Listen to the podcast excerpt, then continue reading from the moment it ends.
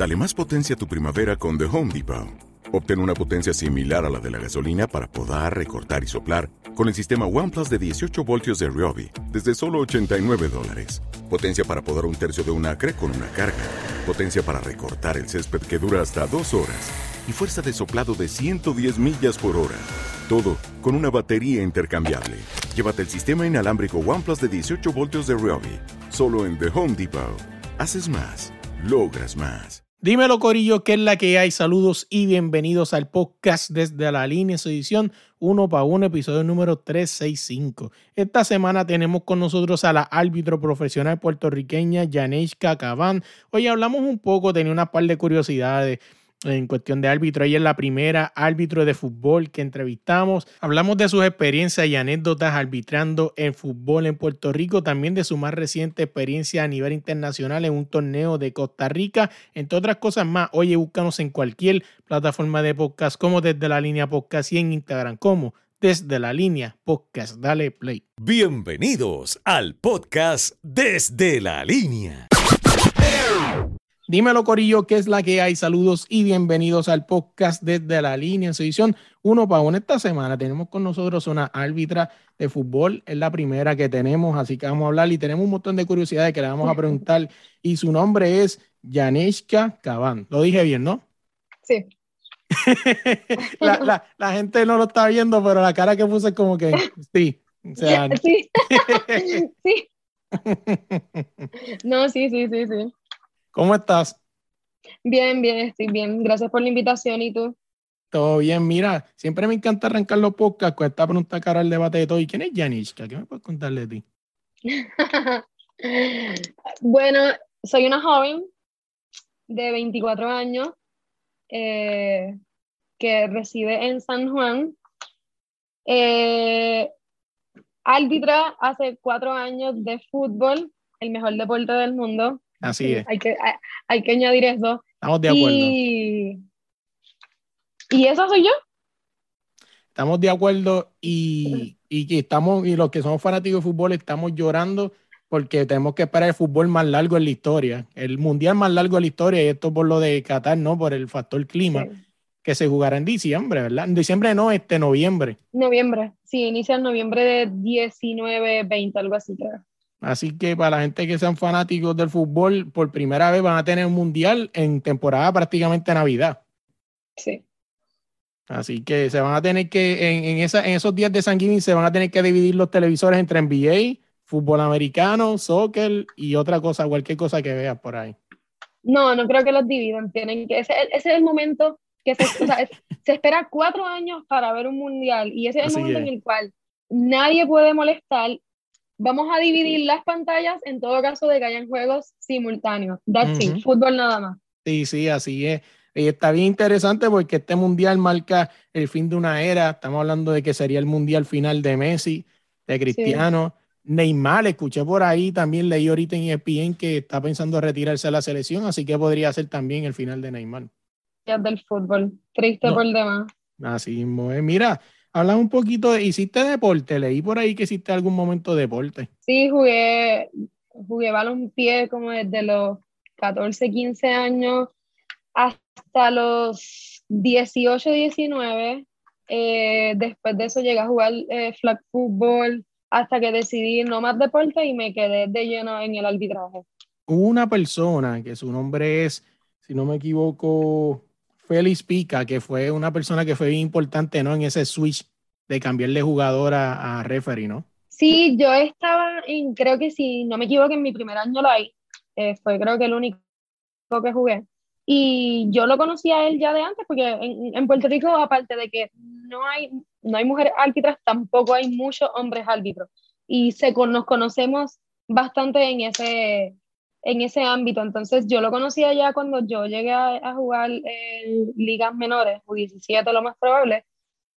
Y cuando estoy en esa transición de jugar live, él me hace el acercamiento de que mira, este, vente para el arbitraje, aquí generas ingresos, eh, te mantienes activa, tú que eres bien enérgica, como que vente. Entonces cuando tuve una lección, una lesión de la nariz, decido no jugar más nada eh, y le digo que sí. Me, me acuerdo que mi primer partido fue un U5 sin haber cogido licencia, sin haber cogido curso, o sea, nada. Y me gustó, yo dije, wow, está nice, está bueno, vamos a seguir. Entonces, como al mes venía un curso de arbitraje y ahí es que decido tomar ese curso. Estoy como un año entre yendo y viniendo, o sea, no lo veía tan profesional como lo veo ahora. En ese año se me acerca el director del departamento de arbitraje, que es también Jesús Lebrón, y habla con Pica sobre como que, mira, esa chica tiene potencial, tiene, eh, tiene conocimiento, sería bueno pues traerla para acá, para la federación, eh, para trabajarla y pues que crezca dentro del arbitraje. En ese momento, como estuve en el Biden, no, no lo tomé en cuenta rápido. Aparte de que estaba estudiando, estaba trabajando, tenía también eso del arbitraje de los fines de semana, sentía que no tenía el tiempo. Eh, luego puedo hablar con distintos árbitros que ya son internacionales y la idea me gustó más.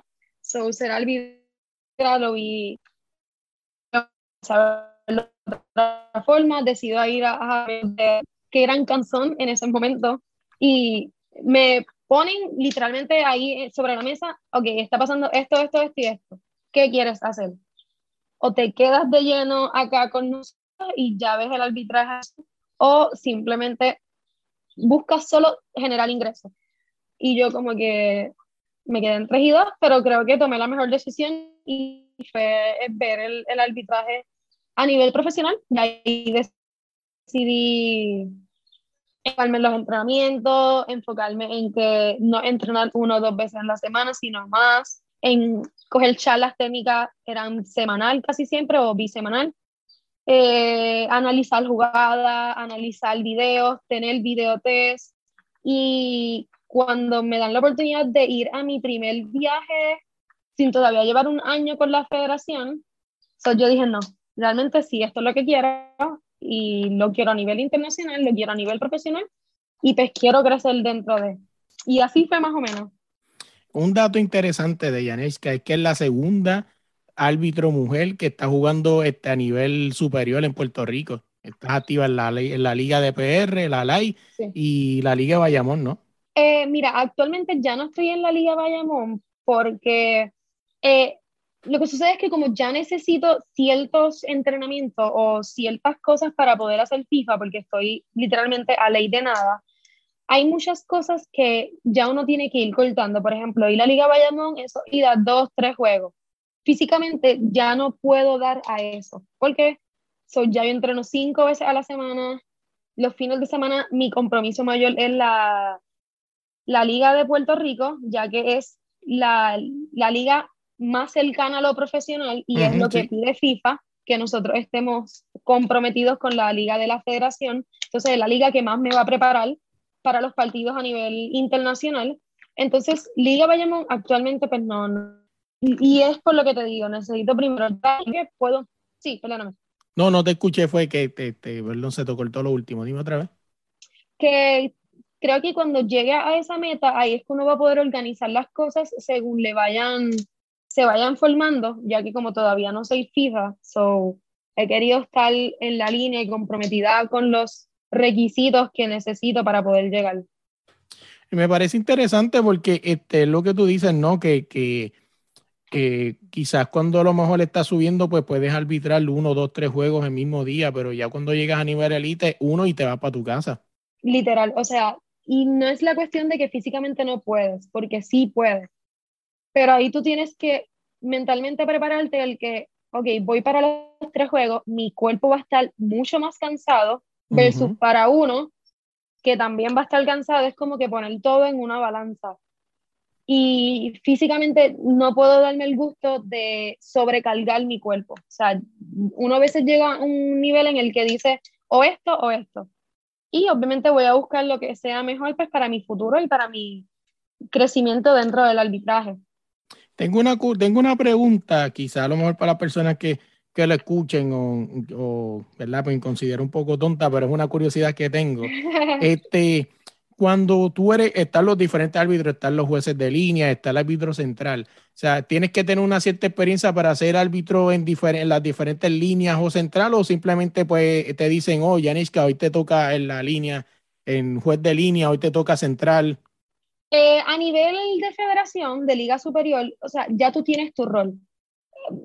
En el área de la federación ya tú eliges lo que tú vas a hacer y no es como que hoy quiero ser árbitro y mañana quiero ser asistente, no.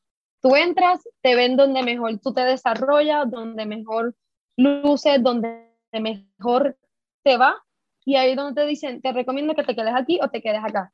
Entonces, en ese aspecto, ya el mismo trata a nivel internacional. Una vez tú entres como árbitra, ese va a ser tu rol hasta que tú te retires. Eh, ya acá en Puerto Rico, es decir, ligas no directamente de la, de la federación, sí tú cambias de rol. Sí, cuando yo trabajaba en la Liga de Bayamón, eh, yo podía hacer mi primer partido árbitra y los otros dos asistentes. Pero ya a nivel eh, profesional, no. Tu rol es árbitro, so, tu función es o cuarta árbitra o árbitra. Tu rol es asistente, pues tú a ser asistente 1 o asistente 2. A menos que alguien no seleccione o no pueda continuar, es que tú cambias de rol. Pero es literalmente solo en esos pequeños casos. No, sí, que, que algo interesante. Entonces, básicamente tú eres árbitra, o sea, tú eres la jueza principal. Soy cuarta árbitra. Mira, sacándote de ahí, vamos a hablar entonces, estuviste hace poco en Costa Rica cubriendo un torneo. Habla un poquito de esa experiencia. En respecto a Costa Rica, discúlpame. Tranquila. Respecto a Costa Rica. Te ponen travieso, lo sé, tengo dos. No, sí, ahora. Ok, ahora sí. Respecto a Costa Rica, es mi segundo torneo así a nivel internacional, bueno, tercer torneo a nivel internacional, nunca había ido a Costa Rica. Eh, fue un torneo, me enseñó mucho, de verdad. Eh, no fue categoría U15, eh, usualmente acá uno está acostumbrado pues, a, a categorías superiores, pero de verdad sí aprende muchísimo de eso, además de que los instructores eran de otros países, son distintas formas de, de ver quizás. El fútbol es fútbol, pero distintas cosas de, de cómo manejar, de situaciones, de pequeños detalles. Eh, fue una experiencia de mucho aprendizaje, decirlo así, fue mucho, mucho aprendizaje, mucha estación, porque no es a lo que estamos acostumbrados aquí en Puerto Rico. Aunque el fútbol es fútbol, en todos los países se juega de la misma forma. Entonces, fue, fue muy buena, me gustó mucho y, y volvería otra vez a ella. ¿Has tenido la oportunidad, bueno, que me dijiste que, que, que estás a un paso ya de ser FIFA, pero entonces, entonces no has peleado con el VAR todavía, ¿no? No, aquí en Puerto Rico no hay VAR y la, la, única persona que yo creo que ha trabajado con VAR es una que fue a cogerlo. Fuera de ahí, ningún árbitro de aquí ha trabajado con VAR, aparte de que tampoco lo tenemos. Sí, es algo que, que pues, ¿verdad? Ha llegado al que es fanático del fútbol, ha llegado como que es algo extraño, ¿no? Que tú metes un gol y todo el mundo se queda en tensión. Sí. eso es como que tan extraño. O sea. Sí, yo creo que el VAR vino a implantar justicia. Es, es como, como algo así, porque es lo que estábamos comentando antes de iniciar. Los árbitros somos humanos igual. Claro. Y aunque somos cuatro árbitros, hay situaciones en las cuales mudas o tan rápidas que no nos damos cuenta. Somos humanos, al igual que los jugadores, así como un jugador falla un gol claro, o sea, falla una oportunidad a gol clara, nosotros a veces sí tenemos, tendemos a fallar detalles. Y creo que el VAR está pues para eso, para darle la mano al árbitro en situaciones donde sean grandes, que o sea, el VAR solo va a intervenir en situaciones de gol o no gol, o, tarjeta en situaciones de tarjeta roja. Fuera de ahí, el VAR no interviene más nada. Entonces, que esos detalles y ese detalle pequeño que puede dejar pasar un árbitro o un asistente, el VAR está ahí para darle, para darle la mano. So, eh, para mí yo considero que el VAR es de suma importancia y va a impartir la justicia a ambos equipos. No, así es. Míranos un poquito, cuéntame alguna anécdota, ¿puedes contar alguna anécdota? O sea, que haya pasado, algo que, que, todavía te acuerdes y quizás este, te rías o, te acuerdes y digas, wow, algo que me puedas contar. Um, yo creo que en el, en el fútbol he tenido demasiadas demasiadas. este, tanto positivas como no tan positivas. Pero algo, yo creo que tan reciente como este año o el año pasado, diría yo, eh, que ya, se, ya no están dando más participación en el masculino. Eh, yo creo que las anécdotas que todavía me siguen ocurriendo y luego de los partidos me río es el cómo uno tiene que, que a veces hablarle a los jugadores varones. O sea, estamos hablando de que soy yo alrededor de 21 hombres. en un, no, 21 en el campo, más contar lo que están en las gradas, o sea, perdón, en las bancas y los entrenadores, porque la mayoría pues, son varones. Son sobre 50 hombres más o menos, el cual a veces uno tiene que salir con actitud o hablar fuerte, que es algo que a mí no me gusta, porque los partidos de chicas yo me los disfruto mucho, me río con las nenas en ocasiones, y en estos no. Y el que yo salgo a los partidos y decir, ustedes escucharon el comentario que le tuve que decir a este jugador, o ustedes escucharon cómo le tuve que hablar a este jugador, son yo creo que de las anécdotas más graciosas que yo considero cuando se acaba el partido y las comento con el cuerpo arbitral, porque no soy yo, o sea, en el, dentro del campo, especialmente de varones, no soy yo, no soy la persona con la que tú hablas afuera y te ríes y haces chistes, no, dentro del campo yo soy otra persona yo soy seria, yo hablo con actitud, hablo muy fuerte y, y no dejo pasar cosas, ahí no lo dejo pasar. Y yo creo que esas son las anécdotas más cómicas, el de haberle dicho a un jugador. O sea, llorón. no te escuché, perdón, ¿qué? no, trato de no ya. Lo más que le puedo decir así es, no sabes el reglamento. O cuando empiezan a murmurar que yo sé que es de mí, tienes algo que decirme. O en ocasiones cuando quieren hablar lo que es el yo, mira, si quieres vamos afuera y nos tomamos una taza de té y luego volvemos al partido. y cosas así que, que pues digo que no son lo mejor, pero pues son las que te salen al momento y los hombres son fuertes en el campo, o sea, son las emociones de ellos dentro del campo son bastante fuertes. ¿Qué? No, sí, y, y, es algo que, que aunque la, este, como que, que, que tienes que hacerlo así, porque sino porque vamos a ser realistas, o sea, en esta cultura machista que hay en el deporte, pues no se puede negar al ver una árbitra, ya pegan como que a ah, menos menospreciar su, No sabe. no, no sabe. cómo te acuerdas, no sé si te acuerdas que, que esto se fue bien viral en Puerto Rico y me imagino que entre ustedes las árbitras tuvo que alcalar más hondo cuando Varea le dice a la árbitra, tú no debes cantar eso, por eso tú no vas a llegar al próximo nivel. Sí, eso lo, lo, llegamos a escuchar y lo habló. O sea, y me, por eso digo que fue algo que se fue viral entre, la, entre lo popular, me imagino que entre las árbitras, tuvo que haber sido algo bien fuerte. Mira, pero a tanto como ayer un partido que tenía, eh, o sea, un jugador me está comentando, yo no soy fiel de decir, ok, me estás argumentando, me estás peleando, toma amarilla. O sea, no, no soy de, de implementar rápido las tarjetas. Me gusta hablar, me. Ahora sí. Nos parece que no, que el internet no quiere que cuente la anécdota de ayer, entonces nos quedamos en el partido de ayer. Ajá, dime otra vez. Estaba comentando que el un jugador me dice, ah, no le digas nada, y yo le digo, como que no me digas que no le diga nada. Dile a tu jugador que no me diga nada. O sea, están siendo 22 jugadores dentro del campo que escuchen a uno que me está argumentando de una forma no adecuada y yo me quedo callada, o sea, les estoy dando la libertad que cualquier otro lo pueda hacer. Claro. Y no, o sea, es básicamente con las cosas que me topo en la mayoría de los partidos. No, y es algo que es algo que, que está brutal porque es que eh, y es algo que, que, no es como que tú estás ajena a eso, porque hemos visto en equipos de eh, la liga más grande del mundo un árbitro que se le fue el, el partido de control, o sea, en algún momento. Yo nunca es algo que, que no, puedo, no, no, vamos a decir que es normal, pero sí es algo que ocurre, es algo que, que pasa en cualquier lado del mundo. Y yo creo que es cuestión de saber manejarlo y saber eh, entender cómo te funciona más. O sea, por ejemplo, a mí me funciona muchas veces hablar con los jugadores. Hay otros compañeros que no, que les funciona con las tarjetas. Ok, toma amarilla y de esa manera pues controlo yo el juego. Que, que pues cada quien tiene como que su forma y su estilo. No, así es, y, es algo, fíjate, y, es algo que, que, que, ambas, ambas partes no están mal, o sea, porque pues tú puedes hablar con la persona, porque yo pienso que ya la amarilla es como que ya bien radical.